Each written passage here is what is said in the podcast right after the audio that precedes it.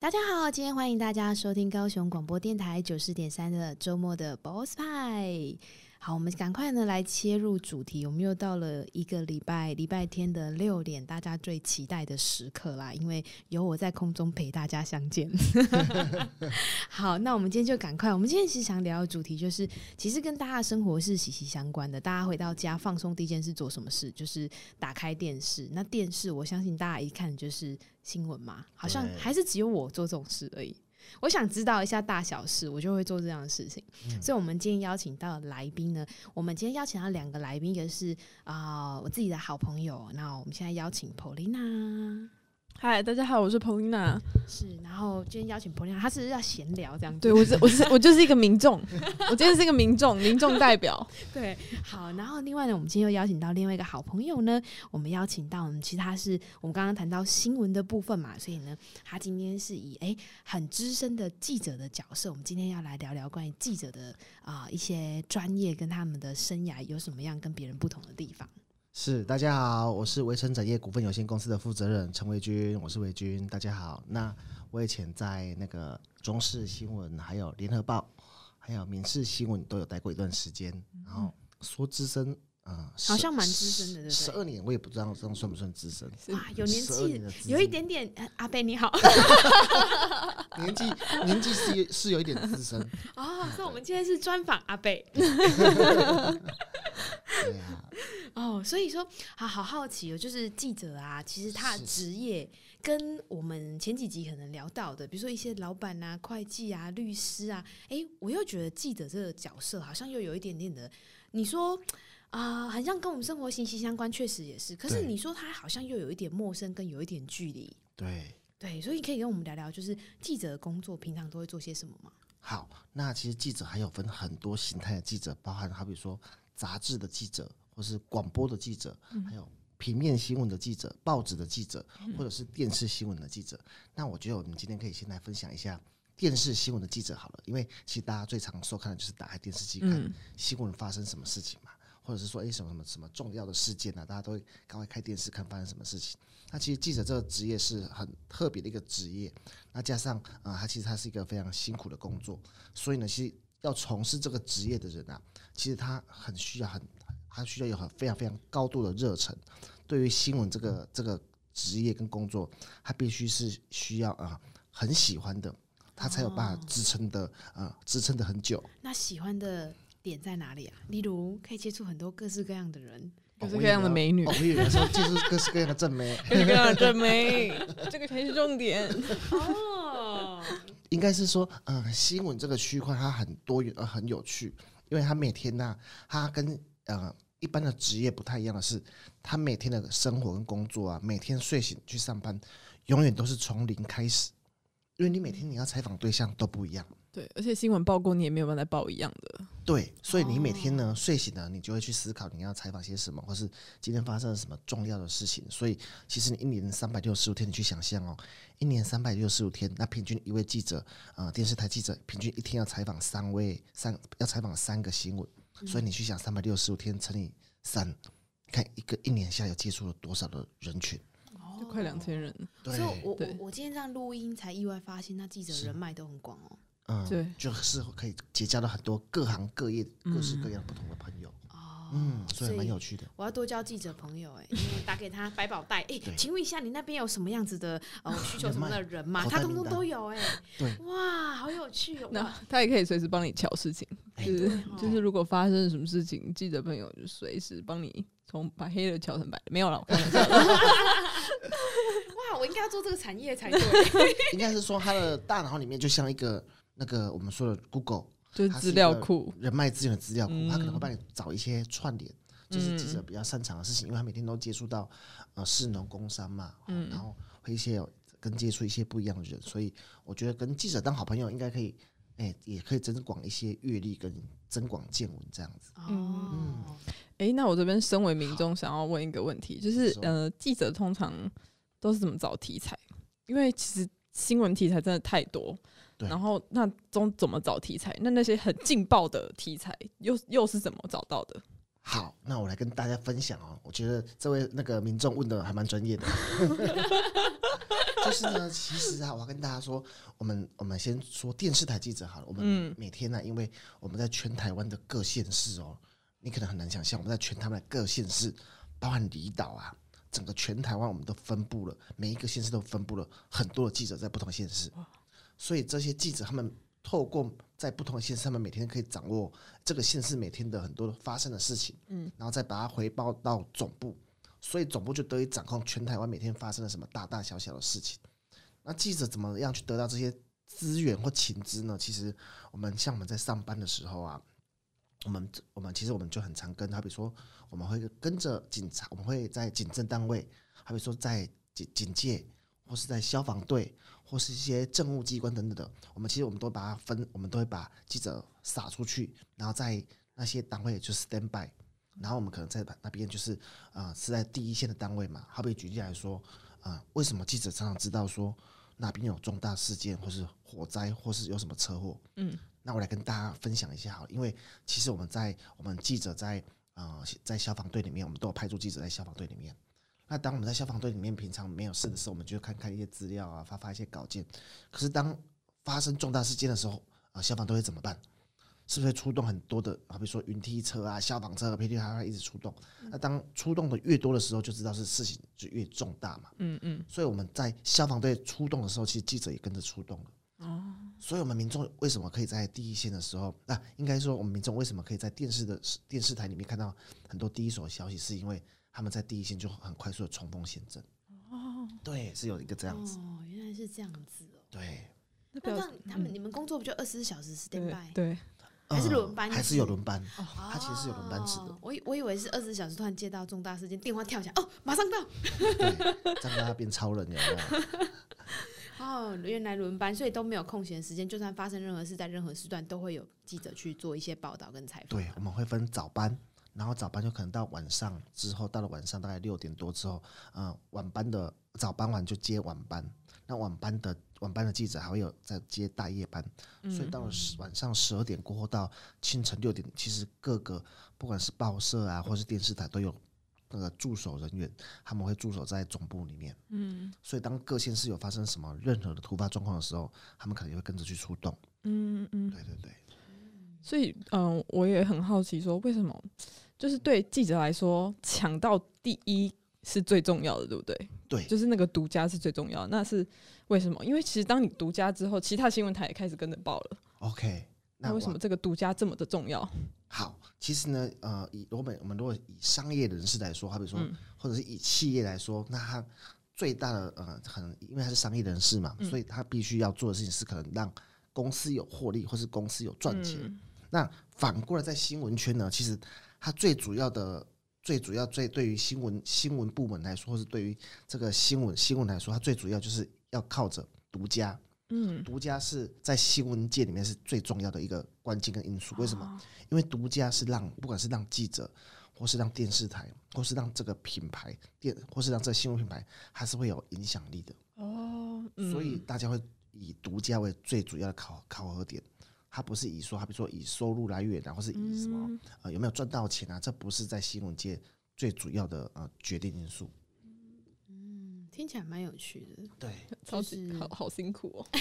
所以记者的实力是跑独家。当你在这个产业跑的越多的独家，你可能在这个产业就会越有影响力。嗯，呃、所以大家都会很有对跑独家会有很有高度的成就感。哦，那另外啊，我觉得就是我我之前有。遇过一个朋友，他也是后来就是做记者嘛。是。那他就有一天就来给我说：“哎、欸，我我想要针对就是你们现在公司啊，跟你现在的创业历程做一个专访。”对。然后呢，我发现呢。从他这一次之后，我发现记者好像有一种很厉害的魔力，就是呢，他对文，他好像是文字的魔术师。然后这个朋友他来，他就带录音笔，然后就坐下来说：“来，我想跟你聊聊天，像我们现在这样子。”然后他就把录音笔打开放在桌上，他说：“但是我有录音哦，因为我要去写稿。”对，他就摆着录着，然后我完全不知道他问我什么，他就开始问我问题，就像我们现在这样聊天，然后他就问我问题，然后我就回答，问问题回答。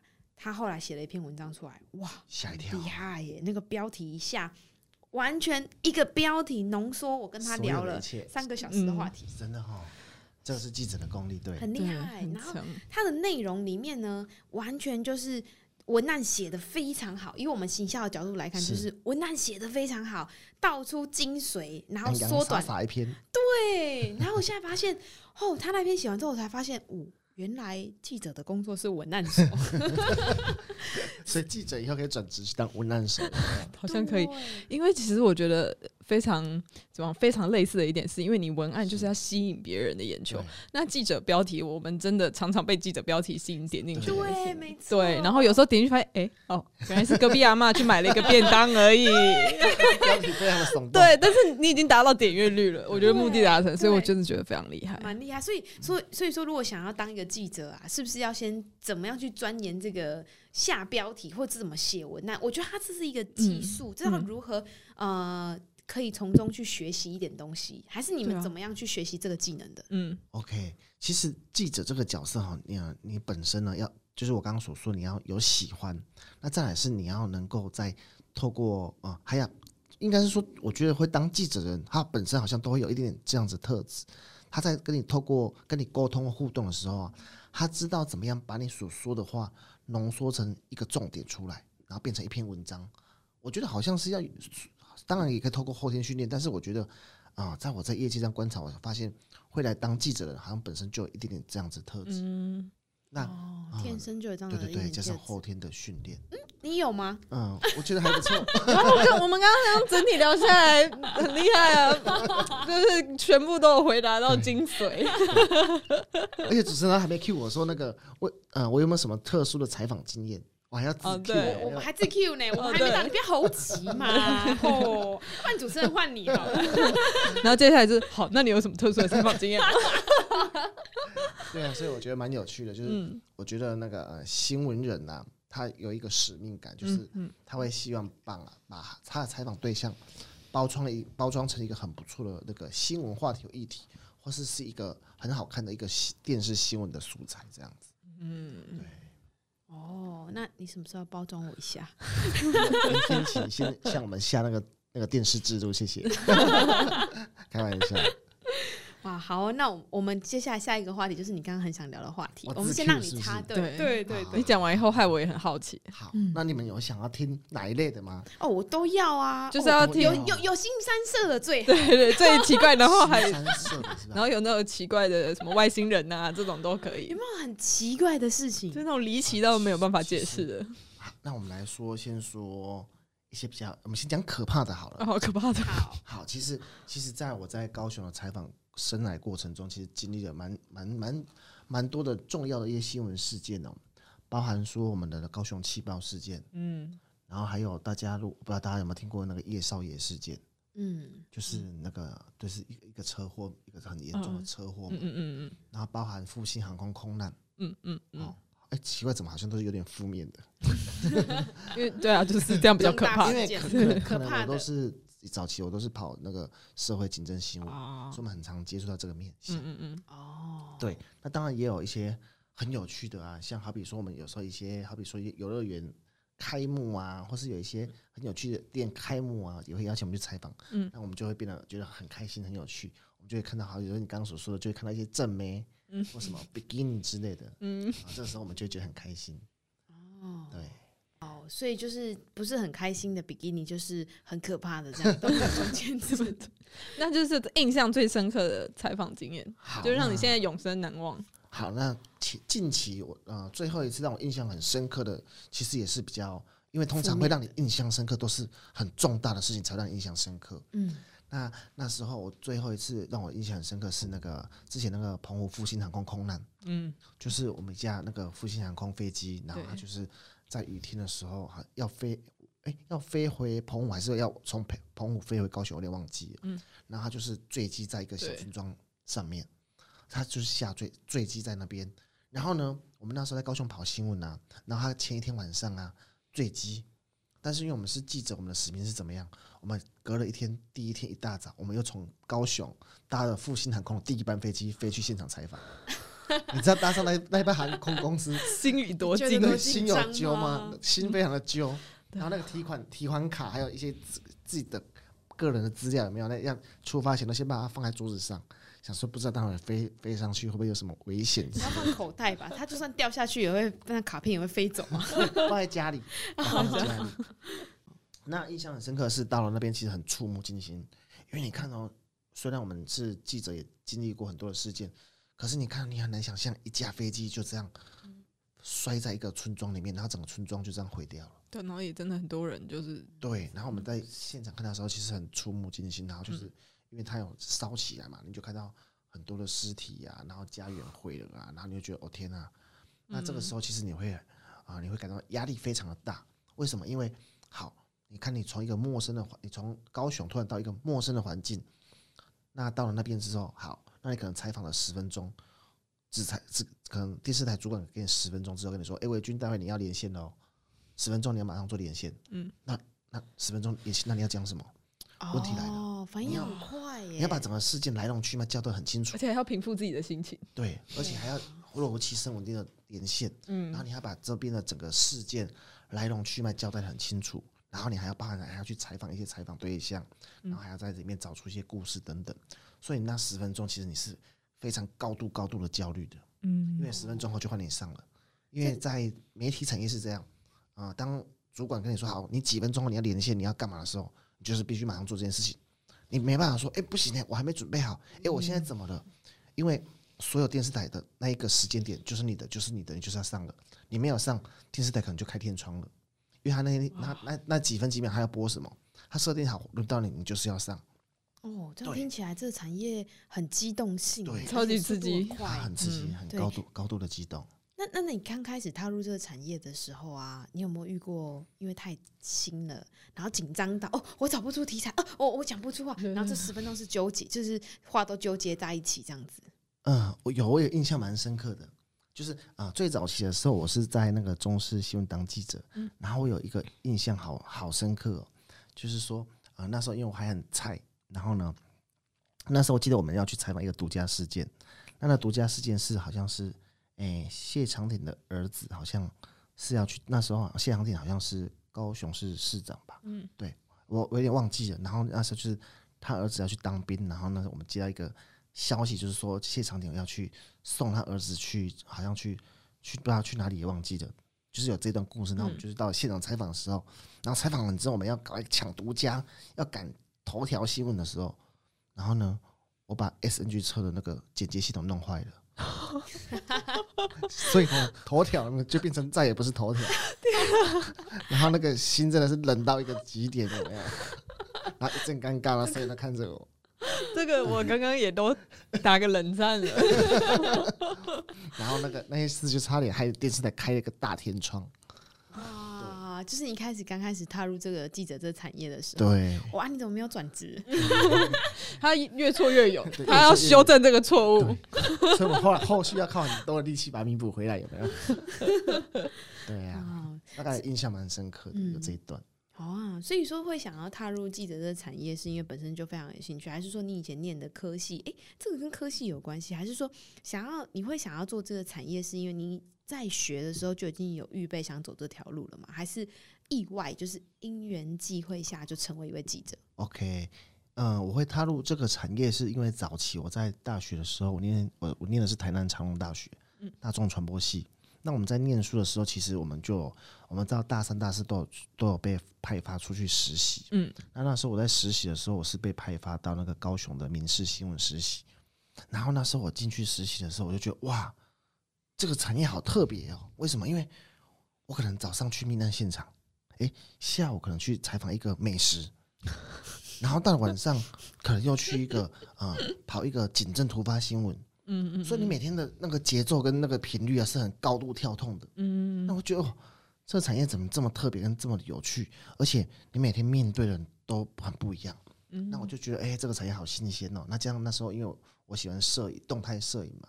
那刚好那时候啊，我就想说，哎，那我是不是有机会可以到那个电视台当摄影记者？所以那时候我就觉得说啊，我一定要往这条路去迈进。哦，所以我毕业之后，呃，退伍完之后就去中视新闻当摄影记者，这样子。对，就开始了你这一路的记者生涯。对啊，我就觉得好有趣，因为这个职业你你们去想象哦，有哪一个职业可以让你啊？举例来说，为什么我觉得很新鲜？然后有很多经验是，我们去想象有哪一个职业可以跟着总统一起搭着空军一号？嗯，好、哦，甚至有什么职业可以让你搭着空军一号，跟着总统去到中南美洲的一些邦交国？哦，跟着总统去第一线采访，去看我们邦交国。好、哦，那有什么职业可以让你去到一个我们的太平岛？嗯嗯嗯，好比说我们太平岛，它可能是我们这一辈子都不会去的一个小岛，但是因为我们有派驻军在那边，那所以我们就会跟着军舰一起那边去看那边的，然后那边呃国军在那边是都在干嘛啊什么啊，帮他们做一些新闻专题啊等等。对，所以这个职业就是可以让你在，我觉得在人生旅途中有很多的很丰富的阅历，这样子，我觉得是让我觉得很值得的。所以我觉得，如果说嗯、你嗯、你还在求学中。那你对未来还有点茫然的话，但是你很想了解这个社会的脉络、脉络或架构的话，其实我觉得好像毕业后或许记者这个这条路好像是一个蛮不错的选择。嗯嗯。哦，我在大学的时候上过一堂通识课，然后反正就是跟一些国际，也是跟一些国际事件有关的。然后你知道那老师那个时候就推荐我们说，他说你知道我们毕业第一件事。就是做什么？你们会成长最快吗？去当战地记者。对，然后对，对我就觉得，哎、欸，现在听维军哥这样分享，好像很有道理，因为你会感觉一系长大，对的感觉。对，没错。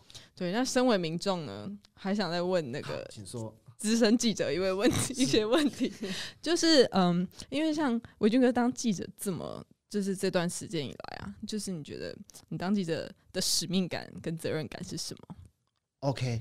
我觉得我当记者使命感是，我觉得我想要啊啊、呃呃，我的每一天，或者是在我那时候当记者生涯，我每天都在想，我今天我可以带给我的呃，带给电视台或带给民众啊、呃、哪些很不一样的讯息或消息。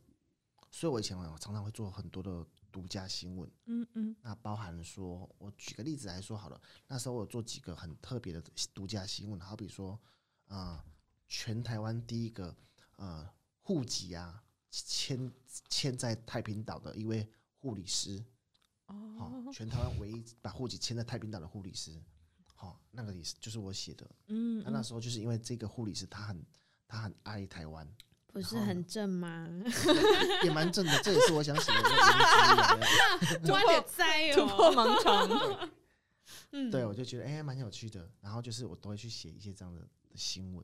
就是想要带给大家一些哦，我们可能从来都不会想到的事情，对，或是不一样的故事，而不是说每天写的新闻都是，好比说以前我最不喜欢的就是常常可能大家很常看到什么监视器画面啊，什么翻车啊，哦、然后什么什么撞了什么啊，那那其实那比较不是我喜欢的。的一些新闻，这样，嗯哦，听起来是比较喜欢一些有一点故事的，对对对对，就是需要自己去发掘的东西。那你身上一定有很多故事。好，欢迎你问。它不影响未来，充满信心与期待，爱一直存在，属于我的时代，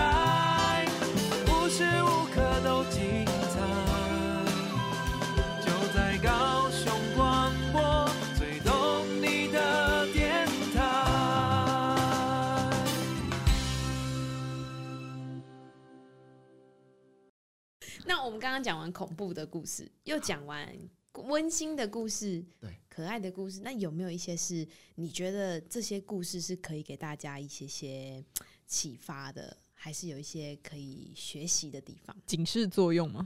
警示作用。好，那我不然我们来讲有点温馨的，好了。好温馨。我记得我那时候在联合报有写了一个新闻，也是那个联合报头头版。那时候我就觉得很温馨，就是呢。其实，在那个哎，我记得是在瑞士。瑞士其实，在早年呢，有很多的那种修女啊，哦，在都来，他们都来台湾，就是来台湾帮助台湾人。因为在早期的时候，台湾呃五六零年代的时候，经济状况什么都还没那么好的时候，那时候国外很多修女啊，他们都会来这边服务台湾人，然后帮助台湾人啊建造房子啊，或是帮他们就是做很多的公益等等，帮助台湾，让台湾变得更好。那那时候我记得有一个修女，好像八十几岁了。然后她就是在台湾奉在台湾奉献一辈子，那后来他已经生病了，可是很很在这个过程中，我发现很感人的是，嗯，他因为他后来身体不好了嘛，所以呢，他就说他决定他要回瑞士，那我们知道的时候，我们就有去跟他采访，说：“那你为什么不要继续留在台湾？”嗯，然后他就说：“因为他觉得啊，他身体不好了，他没有办法再为台湾人做一些奉献，他觉得他不想造成台湾人的负担，所以他想要回到呃瑞士的那种修女的那种机构，那他们会有专责的人跟专责的修女会照顾他们。然后他就他的他他要告诉我们，就是说他希望他虽然他在台湾奉献了一辈子，但是他不想成为任何台湾人的负担，所以他决定再回到老家这样子。”嗯，然后那时候我就觉得啊，好感人哦。然后后来我们新闻出了之后啊，就是嗯、呃，他要他要就是他要回到瑞士的那一回回到瑞士的时候，他在那个小港机场的时候，就有啊、呃、大量的那种重机骑士啊，将近有三十几个位重机骑士，他们就很很感动，他们就是特地从很远很远的地方来，然后呢送这个修女回去，然后大家在现现场去拥抱感谢她，然后我就觉得那个场面好温馨哦，我就觉得好像嗯。呃嗯，一个外国人都可以为台湾做这样的事情，嗯嗯嗯嗯、那是不是我们自自己身在台湾，不管我们是市井小民，还是我们是从事什么样的工作，好像都应该要为这个社会做了一些什么这样子？嗯，对，有啊，我很努力讲笑话，大家开心呢。这也是牺牲奉献的一种。哇，其实听起来从刚刚那个画面，其实可以想象到，有点感人哈。对，嗯、如果大家这么多人就是台湾人，然后去送他回去，其实值得了啦，他也会觉得值得了。哇，其实你们这个在你们这个产业是不是不可以太有那个情绪，不能太丰富，不然你就是一边采访一边掉眼泪。对，其实、哦、真的会这样子，而且你很容易就是会出不了戏。就是像维军哥刚刚说，可能我早上采访完命啊，哎，我下午就去跟修女的这个，哦，我心情反差很大。对，其实会。对，我觉得，我觉得这个就是，如果你是情感很丰富的，反而会很难熬。像我自己，因为本身还会有做，就是周末还会主持一些婚礼嘛。那有时候你知道婚礼场面太感动，我都要咬舌头哎。你可以捏自己的大腿，都偷咬舌头。因为很想默默掉，太感动了。对，因为有时候你知道吗？就是有时候那个场合，就是比如说新人进场。然后父母亲在交付的时候，他需要把女儿交给对方那一刹那，你知道有的妈妈跟爸爸就是哭到不行。对，那那这个很常见，对不对？我有一次看到新郎哭了，新郎自己站在那里红了眼眶哦，然后他还忍住，他强忍泪水。然后你知道看到那一刹那的时候，我突然一一头一撇。现场哭成一片，你知道当下我也差点忍不住，我心想不行，咬舌头，咬舌头。你是会痛，你是会痛到不想哭是不是？啊，你万一痛到哭怎么办？不就更好笑？对啊，自己尖叫。这个力道要要要要咬好，因为你看主持人哽咽，然后就继续讲下一句话，是很奇怪。对呀、啊，那画面会被人很不一样哎。对，所以我就觉得说，哇，刚刚听完，其实说，哎、欸，如果说想是啊、呃、当记者这个这个角色，其实你本身哇，你面对所有所有的状况，不能慌，对啊，不能哭，不能乱了阵脚，哎，对，嗯，而且有时候是也会有遇到很紧张的时刻，例如我再跟大家分享一个故事好了，哇，好精彩哦，呃、今天好多故事可以听，对啊，那那那个时候我在我刚当记者的时候，那时候有一次我们就刚应酬完了，开就开车要回家了嘛，然后开车开到一半回家的时候，发现哎、欸，怎么有台警车这样，嗡嗡嗡嗡呼啸而过，然后很高速的冲我前面呼啸而过。然后那时候我就看他前面呢、啊，还有一辆车辆也很高速的呼啸而过。那我们记者记者们都觉得不对，怎么有台车在追逐？你知道吗？哦、我们那时候就觉得啊，有新闻可以写，有新闻可以写，而且他们一路疯狂闯红灯。哇！所以呢，他们狂一路狂飙，我也开始跟着一路狂飙。然后我们就从高雄市区，就高雄人都知道，就是我们一路就从高雄的那个新堀江那边。一路我就是这样，就一路狂飙，然后飙飙到他们飙到那个啊、呃，我们的高雄监理所那个五营路那边，超远的，超远的。一路我们三台车全部都闯红灯哦。然后呢，那一台那就那台是一个那个路人勒索的案件哦。那台车子那台车子里面啊、呃、有，有被害者，有被害者，他被他被勒他被绑架了。天呐！然后可能警方得得到情资，或是有人报案，嗯，然后就一直追着这台车。然后后来那台车呢，就是嗯，他他就是。啊、呃，他失速了，他高因为开太快，他失速撞到电线杆，嗯嗯，然后“砰”好大一声，然后整台车都冒烟，然后呢，里面好像我记得有三个嫌犯，一个被害人，然后那时候因为我也吓一跳，我也好紧张，为什么？因为呢，那时候开车开车的人呢、啊，就只有一位警察，哦，就只有一个，就只有一位警察，一个要对三个，哎，他一个要对三个，啊，我就在他后面。然后他有穿防弹背心，我没有，我什么都没有。那时候，那时候我我停在旁边的时候，我想说惨了，那我现在要下车不下车？要采访吗？要采访不采访？采访的可能有独重，就是重大独家，可能有新闻。那时候行车记录器都还没有那么发达，嗯，所以你只能用相机。哦，所以那是好久以前了。哇，这个是大这个算大新闻吧？大新闻。然后呢，嗯那时候我很紧张的是，我们除了我，因为他只有一个人，然后我们不知道那个车子里面有没有枪。嗯，那对嫌犯就是三个人，那一一个打三个，我也不知道他打不打得过。那我想说，我也不可能帮着他打。不会帮他报警哦，帮他打。哎、快快快！你们你们你们这个一一一打三一打三，我都不敢下车。你们对你们对不赶快派增援来帮忙吗？有有有，所以那时候后来我讲说不行，管他呢，先拼了再说。我也跟着下车，然后我摄影机就打开边路，然后边路的时候，因为实在是太紧张了，我虽然打电话报案了，但是我支支吾吾，我真的不知道我在讲什么，然后警方也听不懂我在讲什么，我就说那个现在赶快赶快那个五营路五营路这边有那个有一个重大事件啊，他说什么重大事件，他就我就说啊，反正你赶快来就对了啦。所以警察也觉得说，到底是不是遇到那个神经病乱报案的？然后我实在是太紧张了，我后来才勉强讲出说这边有一个重大事件，然后警匪追逐，然后、嗯然后那个嫌犯有三个人，然后还那也不知道地址，到那时候太紧张了，也不知道说地址有没有讲错。嗯哎呀，后来那个警方的快打部队就赶过来，哦，然后就立起了很惊险的那一刻，然后就是当然也从做到一个很大独家，因为我们沿路追逐有拍到一些画面到，然后下车呢那个警察一个对三个还救出那个嫌犯，哦，整个都把全记录下来，就蛮有趣的。蛮有趣的。你应该打趣不要剪，就是哎、快快快！我看到你们一个警察，你们一个同仁一打三，他快不行了，你们赶快增援呐！他他已经 对对，应该这样就解决了哈。对，对啊，这哎哎、真的没有办法想象说当下这紧张状况，我这如果换成是我们有没有办法好好讲话、欸？打去都结巴，呃呃呃呃，真的耶，刚刚我在听的时候，我其实鸡皮疙瘩都起来了，我真的觉得这非常可怕。所以记者其实也是会兼任着，有时候会跟警察或是我们的呃呃线上的一些消防弟兄什么，我们就说是在同一阵线的，是一个互相帮忙的角色。嗯嗯，呃听起来也是会有点危险呐。对，是有危险性哦如果说你们要采访的地方是发生一些重大事件或一些危险的状况，其实你们也是会有一部分需要承担一些些的风险哈。对，人家说最不怕、最不最不怕死的，真的就是记者，因为 不管各行各业，他们在冲锋陷阵的时候，他们都是有全副武装或者一些保护机装置，就只有记者什么都没有，他是用肉身在跟第一线看搏命演出。哎，真的对欸，你看台风天大家都不出门的时候，只有记者穿着一个单薄的雨衣站在外面给风吹，就是为了报道那个台风天的情况给大家。然后。找那个水淹的最高的有没有？对，然后就是说水淹在这边都都已经快看不到麦克风了，我真的觉得太佩服了。对对呀、所以这职业蛮需要很大的挑战跟勇气。那体力需不需要好啊？比如说有一些采访的地方需要爬山啊，铁定要，铁定要的，哦铁定要的铁定要的。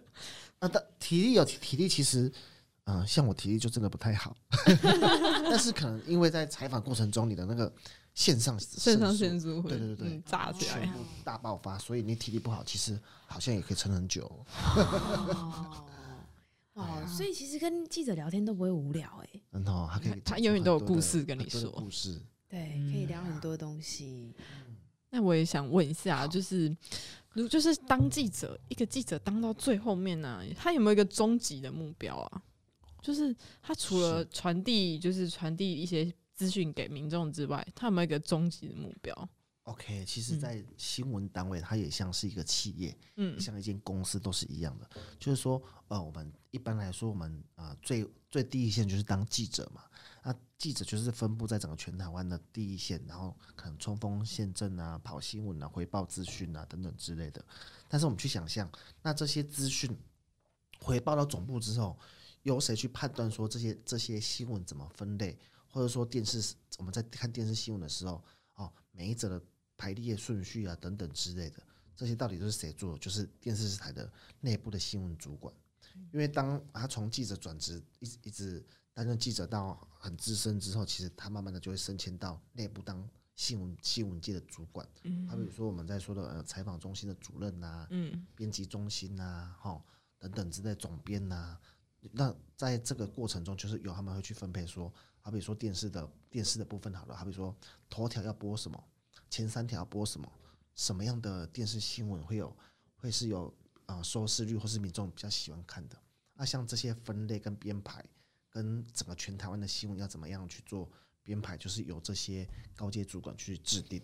哦，因为他们过去也有很多经验，他知道大家可能喜欢什么，不喜欢什么，那他就是等于做一个就是统整归纳的一个角色，这样子。去做统整归纳，包含说呃，万一发生国际大事件的时候，其实我们就会从他们派上派一些记者去国外出差等等的，那这些都是要经由呃电视台或报社主管他们去沙盘推演、讨论跟去思考怎么样布局之后，然后就会请记者前往国外的第一线去采采访等等之类。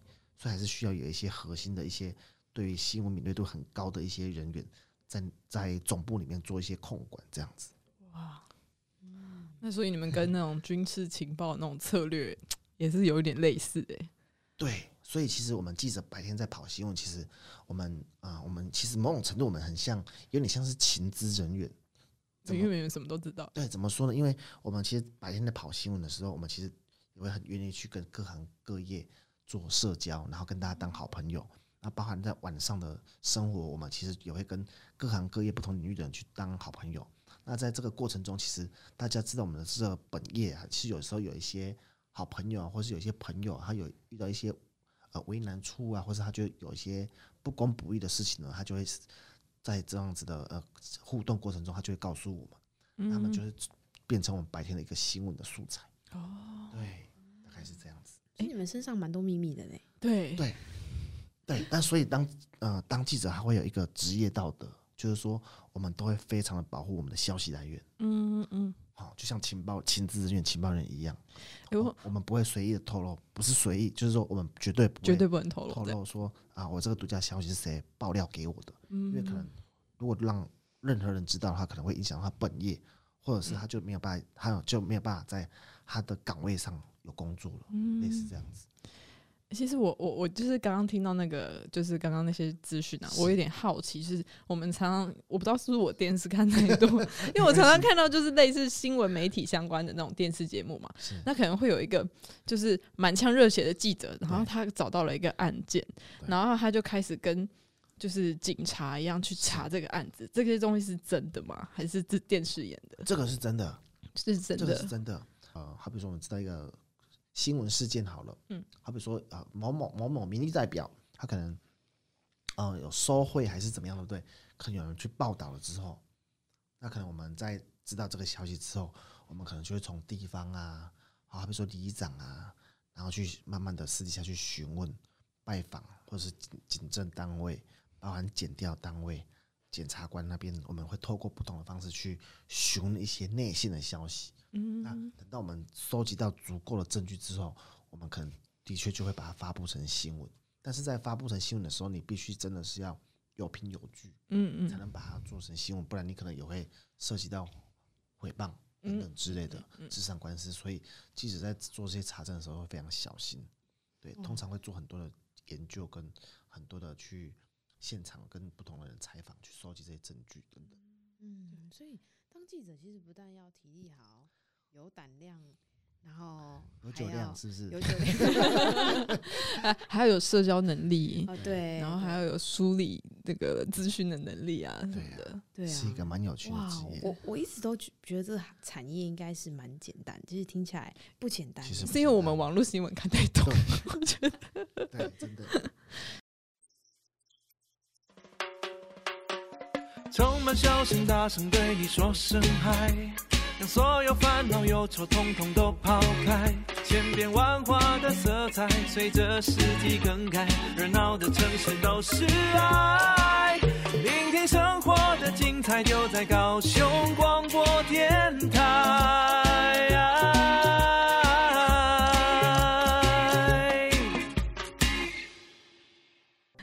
那像刚刚那个维军哥提到啊，就是你知道记者知道这么多秘密，那他们一定还会存在一个风险，会不会被威胁？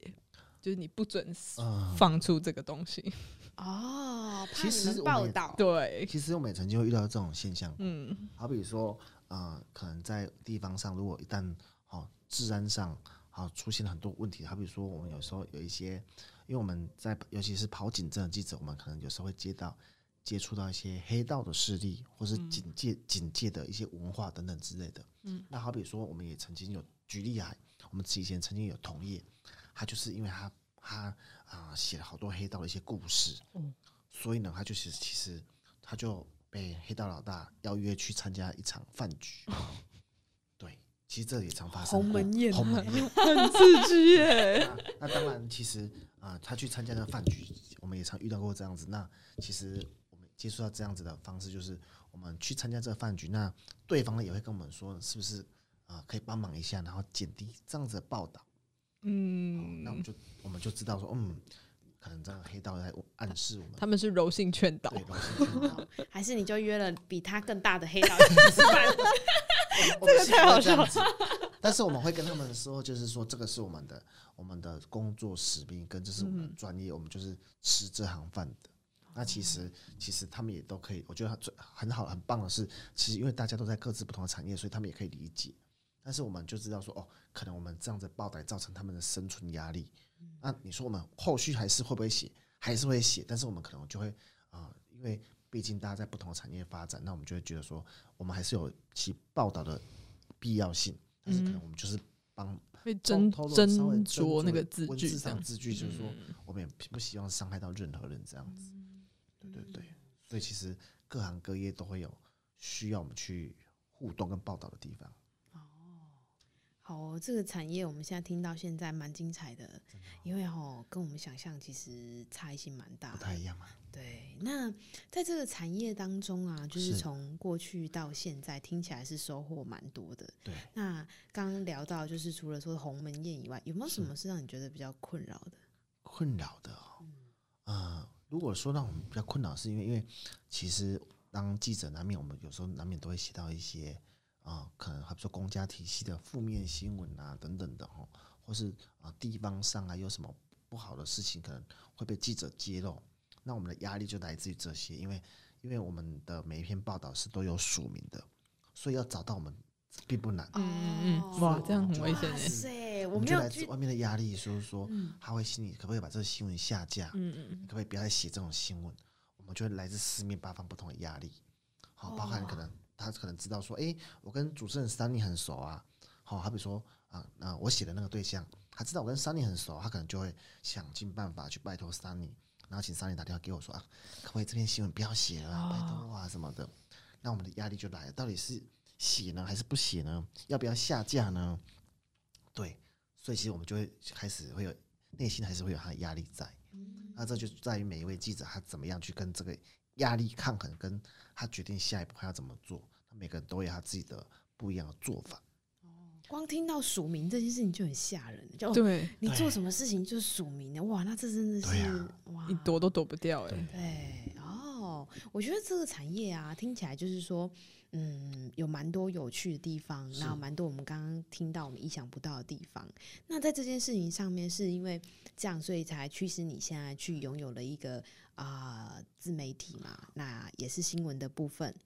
对对，那在这个部分上呢，就是比如说这个平台，就是像呃各很多不同的网红，有不同的才艺，有的人报美食，有的报亲子，是。那你的平台呢？诶，流量好像也是蛮高的啦。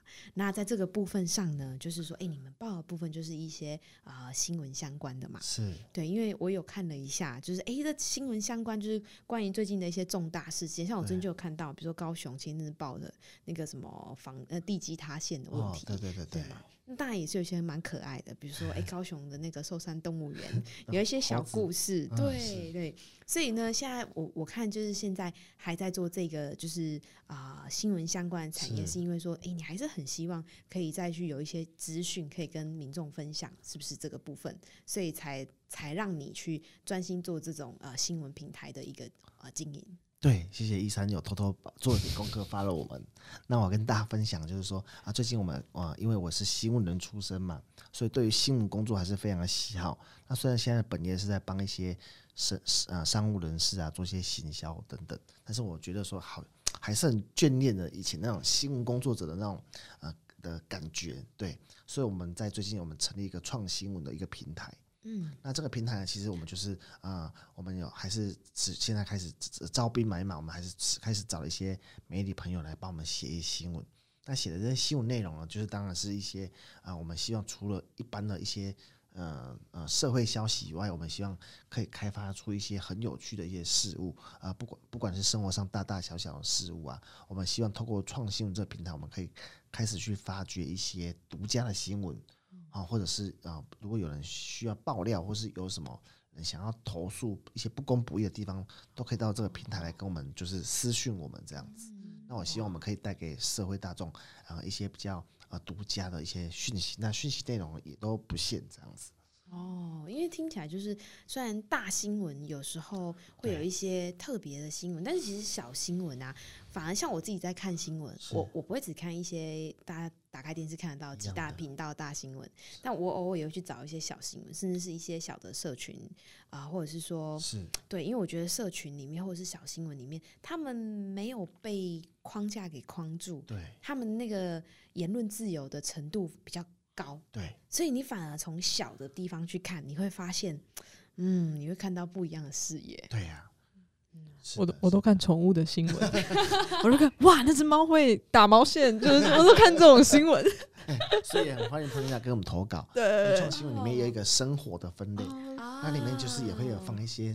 狗狗、猫猫啊，嗯，对对对，或是狗狗、猫猫很有趣的一些动作啊，那个也是我们的素材之一。哇，哎，可以，你家的狗啊，有没有？彭丽那个你家的狗，如果说它哪一天学会织毛线的时候，你就把它拍起来，就投稿给创新闻，它就帮你发出来。对，我们家的狗就红了。对，大概是这样子。我就欢迎任何什么大小事，然后生活趣事，我们都不限任何题材，嗯，都很欢迎大家来创新闻投稿。哦，所以说其实呢，我有什么八卦想聊也是可以嘛，对不对？对，欢迎，不限。你想要弄垮某人也可以，没有了。或是独家拍到了什么，也很欢迎给我们投稿，有没有？哦，对，好，非常有趣。我现在才知道，那 Sunny 是网红嘛？那他就是整个大素颜，然后去 Seven Eleven 买便当，那我们拍下来可以投稿，是不是？我们把它写成一篇新闻，就是说那个。正妹网红，然后那个再去什么深夜路边买便当，然后看到他的真真面目，网友都惊呆了。对，这种记者标题，惊呆了。然后呢，其实照片看起来是完妆照，完妆照，对。对，所以其实但是内容写出来还是说，哇，他那个卸妆前后还是都很正这样子。然后结果后来发现是 Sunny 自己投稿的。哎、欸，你们都讲完了，我我到底要怎么投啊？哎、欸，你们都讲完，改天真的还是真的被发觉，人家说啊，那上次他们节目讲过，他自己投的啊。对啊，所以就很多有趣的新闻都可以来投稿这样子。嗯，好哦，我们今天其实聊了蛮多有趣的内容，那其实差不多，我们节目也到尾声了。好，对，我们这个民众学到了非常多东西。谢谢我们民众今天提问这么多专业的积极的民众，很积极耶，欢迎你加入新闻的行列。好好，有一天有朝一日。好啊，那今天谢谢谢谢我们今天来宾来到我们的现场了。那我们今天就是也到节目的尾声。那最后呢，在节目的尾声呢，就是有一点小知识想要来跟大家分享啦。那我相信就是哎，Polina 现在还在嘛，对不对？嗯。哦，好，她还在。好了，我们今天睡着。对，还没有睡。哎，他没有睡，他他精神挺好的。好啦，就是呢，哎，我们今天的小资讯分享就想要跟大家分享一下。我们上一集其实有聊到就是云端发票的部分。那这一集就想跟大家聊聊说，诶，大家知道什么是手机条码吗？那要怎么去申请呢？那其实，嗯、呃，这个部分就是说我我相信很多年轻应该都知道，说云端发票就是你只要有一条条码。然后呢，我去买东西，店员就问我说：“哎，呃，你需要载具吗？”对对对，载具。然后我就把我的条码秀给他。我改天我看改天那个刺一个条码在身上好了，就是连手机都不用给，先烧我的这块肉。身身材不能走样，不然还会扫不到。那我就秀，我就刺在一个不会不会碰的地方。对，好，就是呢，呃，只要有这个条码，或者是说，哎，会有一组的号码，其实呢，就可以把那个你的发票放到你的载具里面去，嗯、那其实很方便，就是说你不用拿纸张，嗯、你知道那个一个月下来那个纸的那个袋子啊，一坨，然后炸出来。超多，然后我我来完全没有时间对对那些发票，嗯，你可能都中了一千，你可能都已经中了三千万了，然后 你都不知道，全整坨都丢了个桶，对，对啊对啊，所以呢，因为后期呢载具的部分，我还发现，哎呦，它自动帮我兑奖，嗯，然后呢，我中，哎，我前阵子有中，哎，啊不多啦。多也不能千万讲，而已。没有小中几百块啦。好，然后呢他帮我兑奖之外呢，他还直接转到我指定的户头、欸，哇，超超方便欸方便的。对呀、啊，所以在这边呢，就是跟呃我们的听众朋友分享一下，就是什么叫做手机条码呢？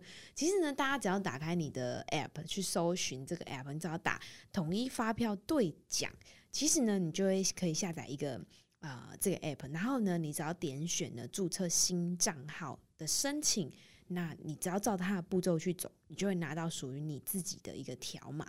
那另外呢，它还会生成一组数字，就是会有一个斜线，然后有七个英文数字产生跟符号产生的一组号码。那这些部分呢，就是像如果在网络购物啊，有时候。啊、没有办法像店员可以扫条码嘛？那网络购物就会说，哎，请问你，然后他网站就会秀出说是否要使用就是电子的发票。那你只要输入你这一组的号码进去的话，哎，其实呢，他的发票就跑到你的云端、你的载具里面去了，所以其实是非常的方便。所以呢，就是我们听众朋友，如果说你真的想要去申请这个手机条码的话呢，你就可以去直接 App 下载统一发票兑奖。或者是呢，你可以 Google 打开，你只要打财政部电子发票整合服务平台，那你就会找到可以申请手机条码的地方。那一样按照它的步骤去做一个注册跟申请哦，你们就可以拿到属于自己的条码了。那这边有提到嘛，就是诶，条码跟载具它到底的好处是什么？就是你的发票呢，可以它自己帮你整理好。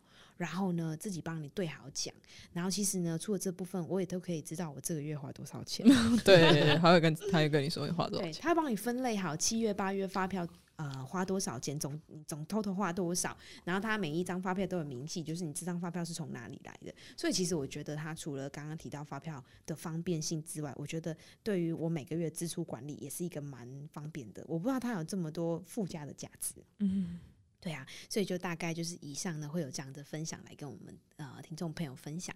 好了，那我们今天节目就到尾声啦。那在这边的话，就很感谢各位朋友们今天在空中陪我们相见。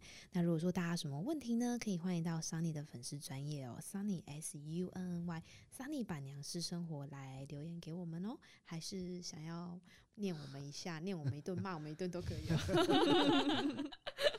还是想投稿也可以哦，投要投稿要去创新闻啊不呃，先来投我这吧，还是要帮我投一下也是可以啊。对，我在暗示，对对，我在暗示你们，你们先去我粉砖自己抓几张照片，然后帮我想个文案，然后去创新闻帮我投稿。好偷懒哦，通通都收录成独家有没有？